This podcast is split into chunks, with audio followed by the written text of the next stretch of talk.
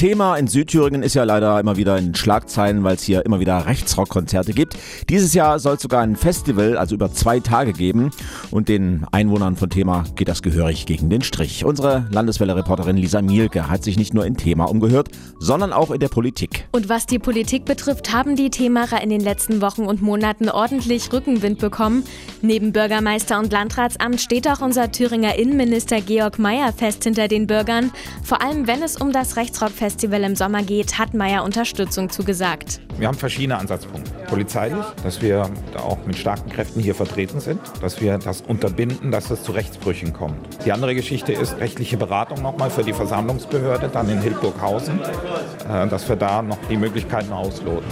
Und das Dritte ist einfach, auch von politischer Seite ein Zeichen zu setzen, dass wir zivilgesellschaftlich alle noch stärker mobilisieren, wir auch unterstützen von außerhalb von Thema. Vielen Bürgern ist das aber noch nicht genug. Sie fordern vor allem, dass sich auch im Bildungssystem etwas ändert und Themen wie das Dritte Reich noch mehr in der Schule behandelt werden. Ich kriege Gänsehaut, wenn ich das höre. Ja, also ich dachte, sowas hätten wir mal überwunden in Deutschland. Wo soll das hinführen, frage ich mich. Es wird zu wenig gemacht in der Hinsicht, grundsätzlich. Hat mir ein Mann aus einem Nachbarort von Thema im Gespräch gesagt.